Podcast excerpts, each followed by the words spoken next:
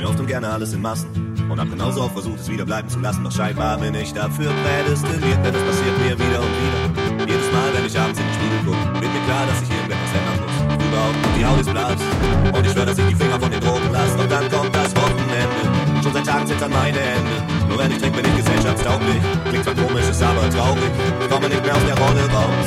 Mama weint sich die Augen aus, denn sie zieht Parken, Penner stehen. Kriegt sie Angst, könnte mir mal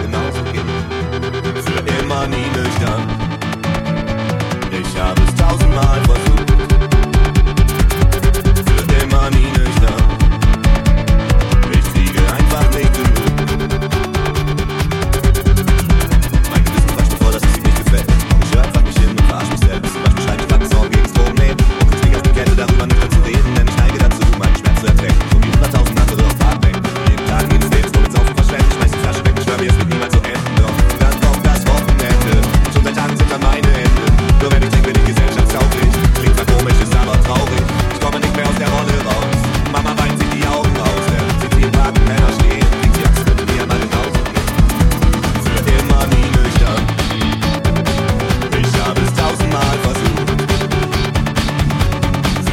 Löcher.